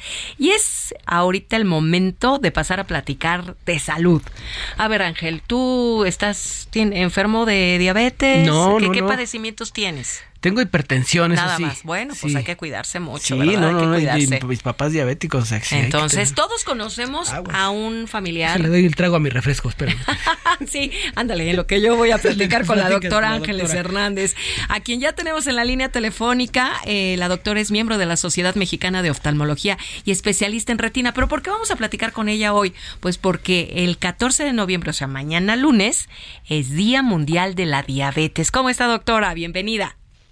Hola, buenas tardes. Muchas gracias. Ay, al contrario, gracias a usted. Somos Ángel Arellano y Mónica Reyes, pues para concientizar a nuestro público radioescucha del Heraldo Radio acerca de la gravedad que se tiene cuando uno no se cuida si padece la, la diabetes en el ámbito ocular, en los ojos. Pero nos gustaría que entrara con una frase que nos haga reflexionar porque nos vamos a ir a un corte y después seguimos con la entrevista, doctora. Ok, muchas gracias. Pues a lo mejor me gustaría iniciar diciendo que pues el 5% de la ceguera en México es secundario a retinopatía diabética y que el 80% de estos pacientes pueden prevenirse. ¿El 80% Yo creo que- de los pacientes qué? El 80% de los pacientes de ese 5% de ceguera pudiesen prevenir. O sea, aquí el punto es la prevención. Así es. Bueno, pues hacemos una pausa, doctor Ángeles Hernández, y regresamos para continuar platicando con usted.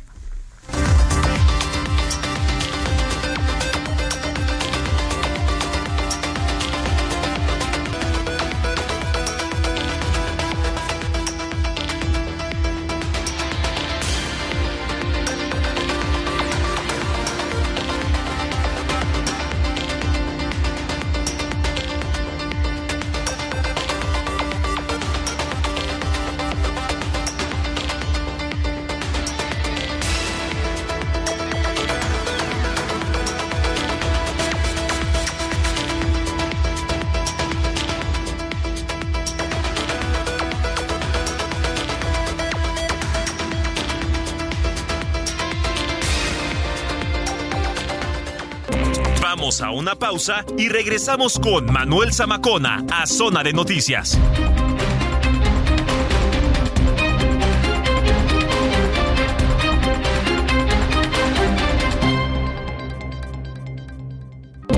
Ya estamos de regreso en Zona de Noticias con Manuel Zamacona por El Heraldo Radio.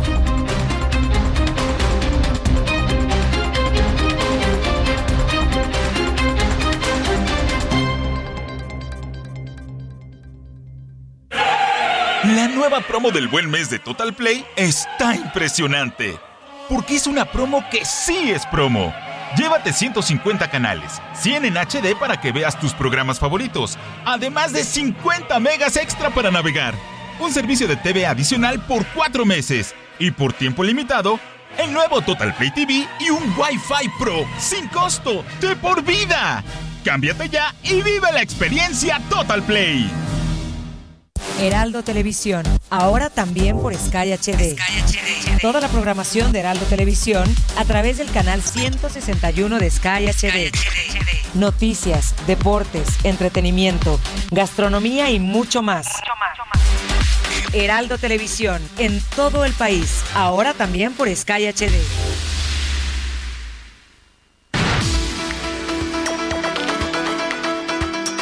En este momento son las 3 de la tarde con 31 minutos, tiempo del centro de México. Estamos en zona de noticias a través del Heraldo Radio y estábamos platicando con la doctora Ángeles Hernández, quien es miembro de la Sociedad Mexicana de Oftalmología y especialista en retina, sobre los cuidados que se deben de tener en los ojos, precisamente porque mañana es el Día Mundial de la Diabetes. Doctora, recomendaciones, ¿qué sucede si no se cuidan?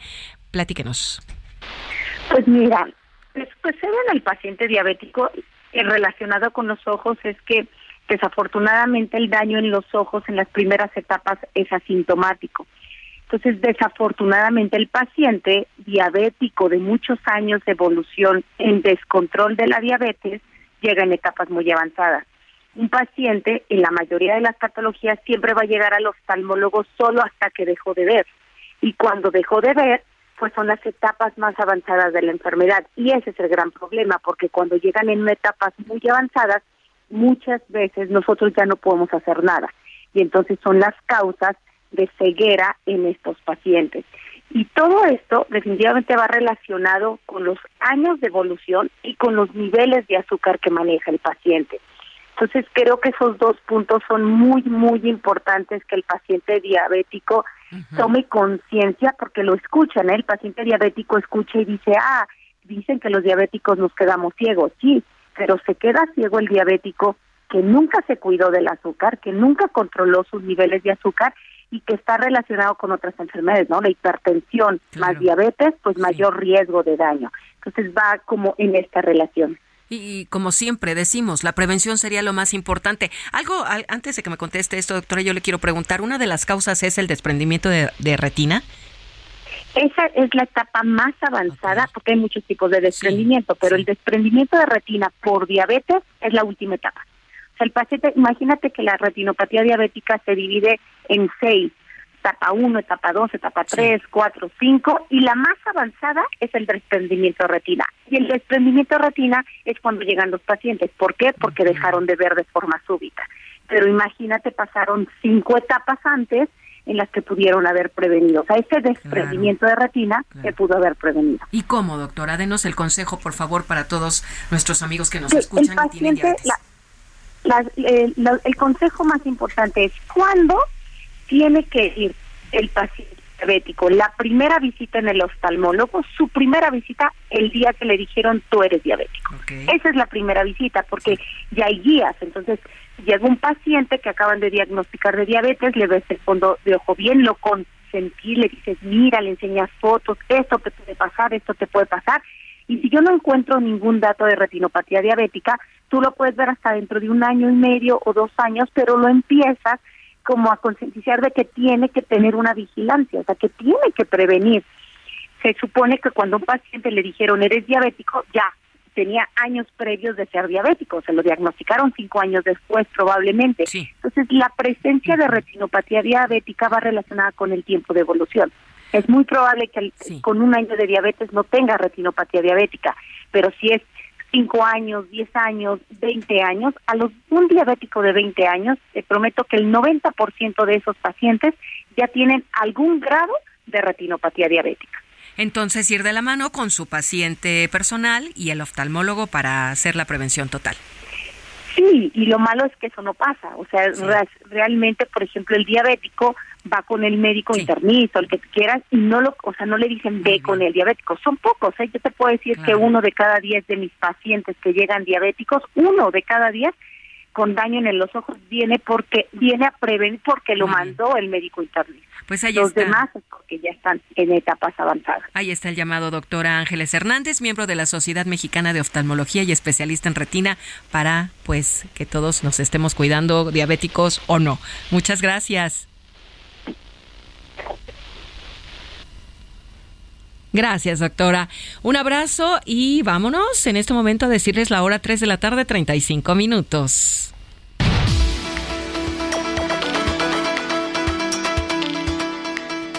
Amigos de Zona de Noticias, en este momento vamos a platicar con el maestro Francisco Acuña Méndez, presidente del Consejo de Desarrollo Sostenible del Gobierno del Estado de Sonora. ¿Qué tal, maestro? Muy buenas tardes. ¿Cómo se encuentra? Muy, muy bien, muy, muy bien. Un saludo a ti y a tus auditorios. Muchas gracias. Pues, ¿cómo se encuentra el Estado de Sonora con las inversiones que se están implementando en la entidad, maestro? Bueno, supongo que te refieres al tema aquí de, la COP. Eh, estamos aquí en Egipto el gobierno mexicano está presentando la estrategia de cambio climático aquí con, muchos otros países. Y parte de, la propuesta de México como país es un modelo replicable en el estado de Sonora que consiste en un plan eh, muy completo que incluye varios aristas, incluye el desarrollo de automotriz, electromovilidad, generación de energía para estas industrias, semiconductores y una infraestructura adecuada para que se puedan instalar estas, e, estas tecnologías, estas plantas, vinculando a los jóvenes talentos sonorenses y mexicanos. Entonces, es un ecosistema que va más allá de la generación de energía limpia, que es un elemento muy importante, pero es realmente un ecosistema de desarrollo. Y la idea sea un modelo replicable pues a los otros a los otros estados del país. ¿Qué quiere consolidar Sonora en este ecosistema? Bueno, son varias cosas. Uno es participar de manera directa en, en, estos indicadores tan importantes que son la generación de energía limpia y lo que implica para el ambiente y lo que implica para la salud de, los mexicanos. ¿no? Ya está muy medido científicamente la, e, esa, esa cuestión. Pero más allá de eso, también como, como Estado, se busca tener un impacto social vía el desarrollo económico de los proyectos en sí, es decir, la innovación alrededor de estos consumidores de energía intensos como automotriz, electromovilidad, semiconductores y otros requieren mucha energía. La idea es que lo utilicen de manera sustentable y sostenible sobre todo y eso a su vez atraiga esas nuevas industrias a jóvenes ingenieros de Sonora y de México, que hay muchos, tenemos un talento masivo en México en ingenieros. Tenemos buenos ingenieros. Tenemos muy buenos ingenieros y hay hay una relocalización de muchas industrias ahorita a nivel mundial que México puede y debe aprovechar. Y lo que está haciendo Sonora es básicamente crear las condiciones para que estos ingenieros se, se vengan a Sonora, se instalen en Sonora en y, y, puedan ser aprovechados por México y no migren y sean parte de estas industrias de electromovilidad, de semiconductores y apoyen a Sonora y a México de esta manera. Y este modelo que también tiene que ver con un tema educativo del plan, que ahorita les comentaré, la idea es que sea replicable, ¿no? Y que pueda fortalecer otras áreas competitivas de otros estados, porque en el norte podrá ser más el sol, pero en otras zonas es eólico y en otras zonas es hidroeléctricas y en otras zonas es geotermia. Entonces, dependiendo de la región del país, se puede replicar el modelo.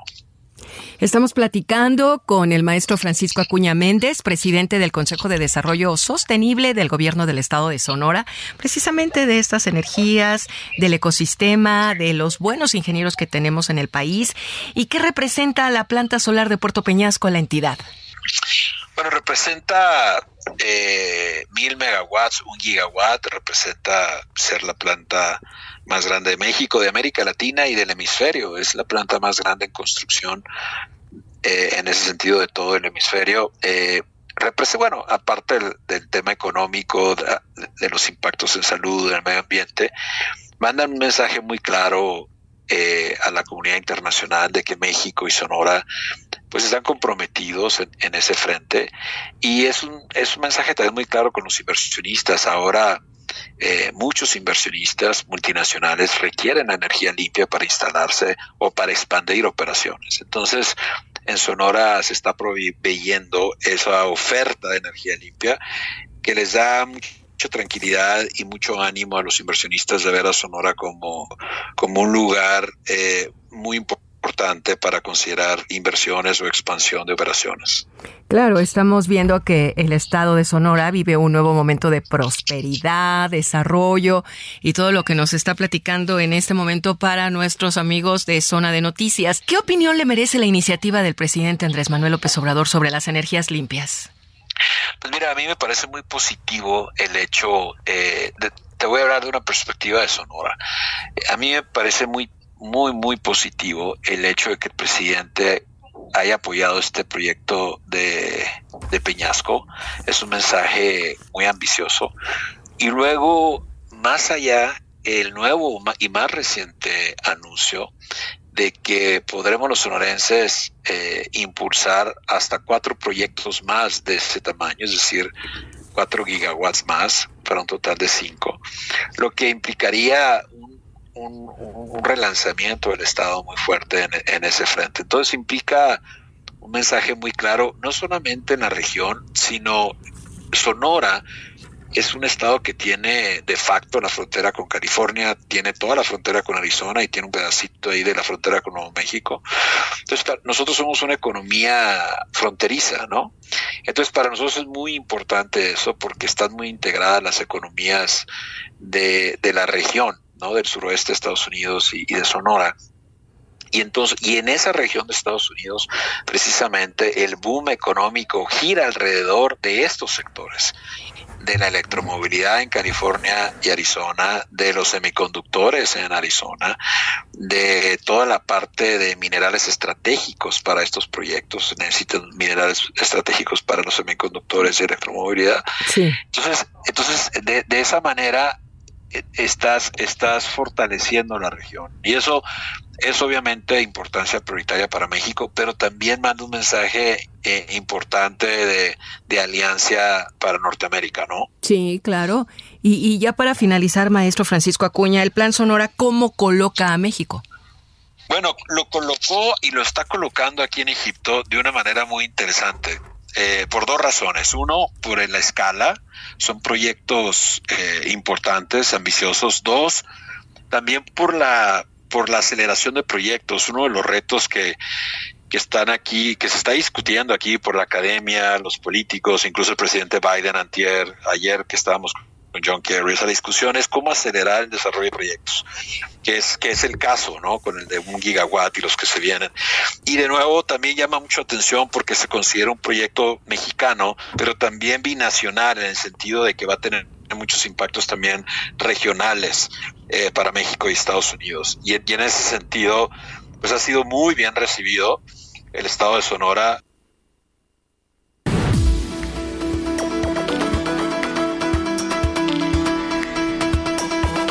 Continuamos, continuamos aquí en Zona de Noticias. Son ya las 3 de la tarde con 43 minutos. Hemos estado dándole a conocer hoy domingo qué es lo que ocurrió con la marcha de defensa del Instituto Nacional Electoral, las distintas reacciones, las cifras.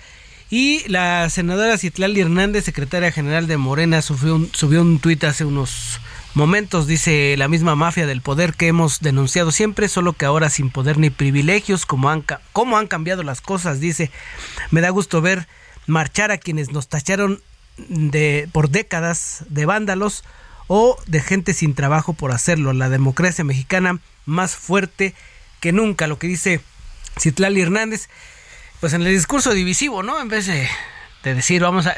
por eso le decíamos a Gabriela Sterling, alguna de las organizadoras, oye, ¿qué esperan de Morena, por ejemplo? Que los escuche, que... No, pues ya vemos que ahí está la respuesta. Y mañana, pues la, la, respuesta, digamos, la oficial oficial, la va a dar el presidente en la mañanera. Claro, hay ¿no? que estar atentos. Así es que hoy su cumpleaños, por cierto, ¿no, Mónica? Número 69, le llevaron mariachis y sí. festejó con la familia, con los nietos, con todas las amistades, amistades cercanas a su rancho. Allá en su rancho en, en Palenque, ya sabe cómo uh -huh. se llama, que queda bien lejos, ¿no?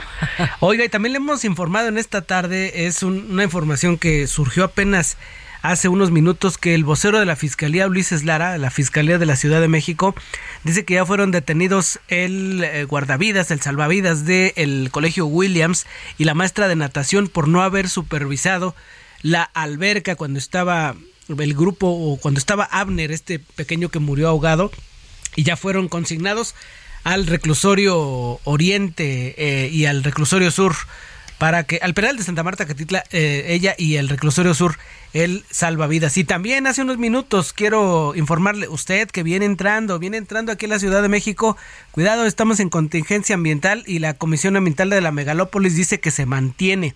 Hay restricciones en la circulación para algunos vehículos incluso para los que tienen doble cero. Así que hay que tener cuidado, cuidado y sobre todo mañana vaya haciendo su plan porque la comisión dice que se mantiene y a las 8 de la noche estarían dando a conocer el pronóstico, pero nuestro, nuestra meteoróloga dice que no hay condiciones para que no se dispersen los contaminantes. Claro. Así que, pues a ver cómo hay le hacemos.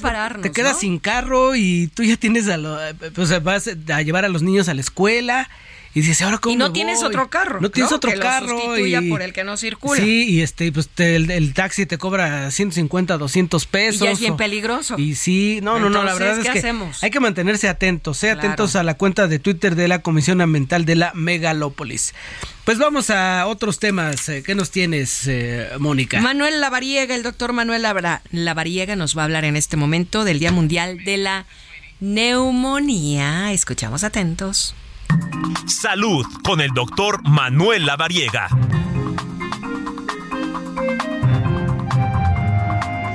¿Cómo está, doctor? Muy buenas tardes. ¿Qué tal? ¿Cómo están? Un gusto saludarles. Igualmente, doctor, gracias. Gracias. Pues Día Mundial de la Neumonía, ¿cuándo es?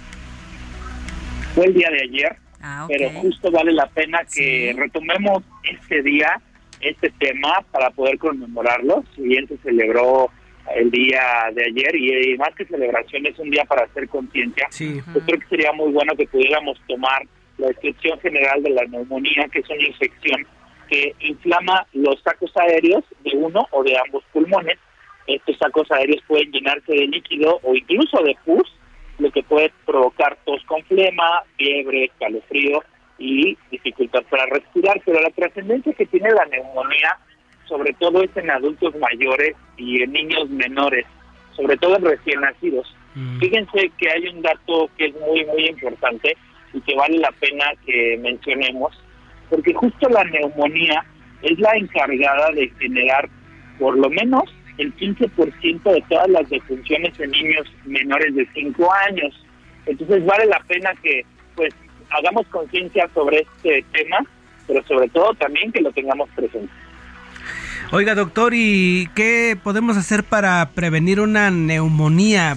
Que como usted dice es una, una inflamación que puede, pues incluso derivar hasta en, eh, en la muerte, ¿no, doctor? Sí, es, es bien importante, se puso ahora de moda. Eh, eh, ¿Se acuerdan? No sé si ustedes tengan en mente cuando fue la parte más difícil, más fuerte de la infección por coronavirus, Sí, por el supuesto. COVID-19, los pacientes evolucionaban y generaban una neumonía secundaria. Entonces ahí fue donde se empezó a entender mucho más este concepto. Pero justo un cuadro gripal maltratado puede complicarse con una infección de los pulmones. Las infecciones respiratorias las dividimos en dos, en infecciones respiratorias altas y infecciones respiratorias bajas.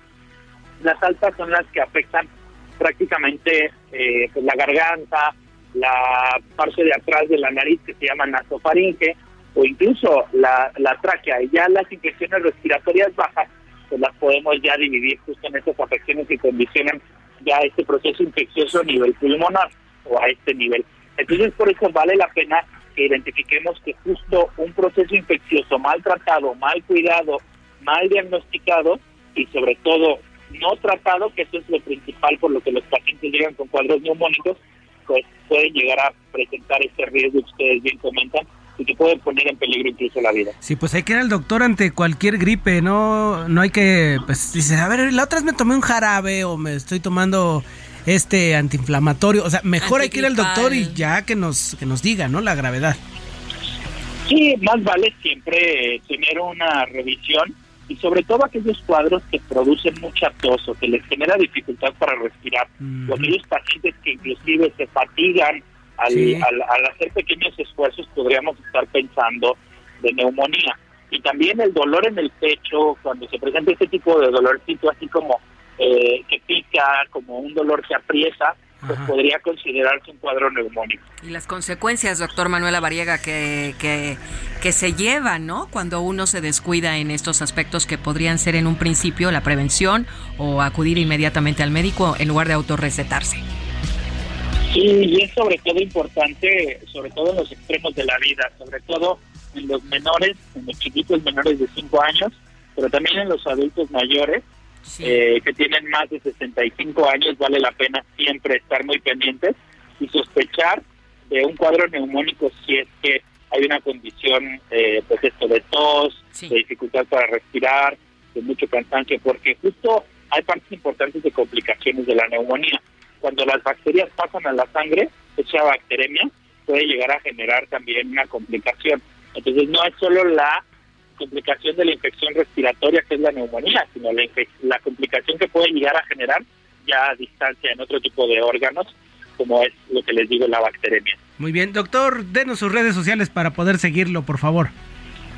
Con todo gusto. Me pueden encontrar como DR, como doctor abreviado, DR La María Zaráchaga. Básicamente así es como me pueden encontrar en todas las redes sociales. Y bueno, pues cualquier duda o cualquier pregunta, estamos para servir. Pues no se hable más, doctor Manuel Lavariega. Vamos a seguirlo ahí en sus redes para estar actualizados en materia de salud. Muchas gracias. Un abrazo. Gracias, excelente tarde a todos. Igualmente. ¿Qué más es posible con Katia Castelo? Y ahora vamos con Katia Castelo, ¿Quién nos dice qué más es posible. ¿Cómo te va, Katia? Muy buenas tardes. Hola, ¿qué tal, Ángel? Un gusto saludarte. Igualmente. Feliz tarde. Gracias, igualmente. ¿Qué nos tienes en esta tarde de domingo, mi querida Katia? Hoy vamos a platicar justamente sobre cómo nuestra mente ha sido programada, Ángel, con todo lo que hemos vivido desde que somos pequeñitos y justamente cómo cada vez que tenemos esas creencias que nos han limitado en la vida, que pueden ser en torno a cualquier aspecto de nuestra vida, el entorno familiar, el entorno financiero, finalmente hubo un momento en nuestra vida donde una creencia se arraigó de forma tan profunda que hoy creemos lo que creemos y por consecuencia actuamos de esa forma. Y una creencia que a lo mejor ni era tuya, que alguien ahí de tu familia te la fue inculcando. ¿no? Con el tiempo, ¿no, doctora? Digo, Katy. Así es, toca un tema súper relevante porque muchas veces esas creencias no son nuestras. Sí. Le han dado al clavo. Son de muchas personas, por supuesto, las personas cercanas, como puede ser nuestra familia, amigos, círculo cercano, y por consecuencia nosotros vamos pensando lo mismo, haciendo lo mismo. Y hay una recomendación que es justamente el nombre de este programa, que más es posible. Y esa recomendación es empezar a hacernos preguntas. ¿Qué sucede? Cada vez que tú concluyes algo, estás solidificando eso en tu cerebro. Es como, esto es muy difícil, esto no es para mí. Tu cerebro capta esa señal y eso es realmente lo que pasa en tu vida. En cambio, cada vez que tú preguntas, ¿qué más es posible aquí? ¿Cómo puede mejorar esto? ¿Qué hay de bueno en esto que no estoy viendo? Empezamos a hacer preguntas justamente para que esta programación que tenemos tan arraigada comience a cambiar. Sí. Y darle otra perspectiva totalmente diferente a nuestra mente y empezar a vivir cosas que antes pensábamos que no eran posibles vivirlas. Oye, Katia, pues qué interesante. Por desgracia nos atropella el tiempo. Te agradecemos tu participación en este domingo y por las preguntas que nos dices hay que hacernos para cambiar nuestros modos de pensar. Muchas gracias, Katia. Así es, muchas gracias a ustedes y excelente domingo. Gracias. Hemos llegado a la al final de Zona de Noticias. Se despide de usted Ángel Arellano. Y Mónica Reyes, excelente inicio de semana y esté atento a todos los informativos del Heraldo Radio. Así es, vámonos a este espacio de Manuel Zamacona. Nos despedimos y hasta la próxima. Puedo definir tu elocuencia, confunde cada vez más.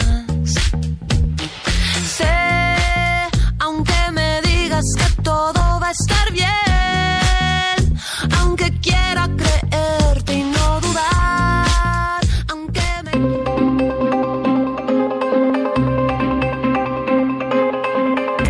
El Heraldo Radio presentó Zona de Noticias con Manuel Zamacona.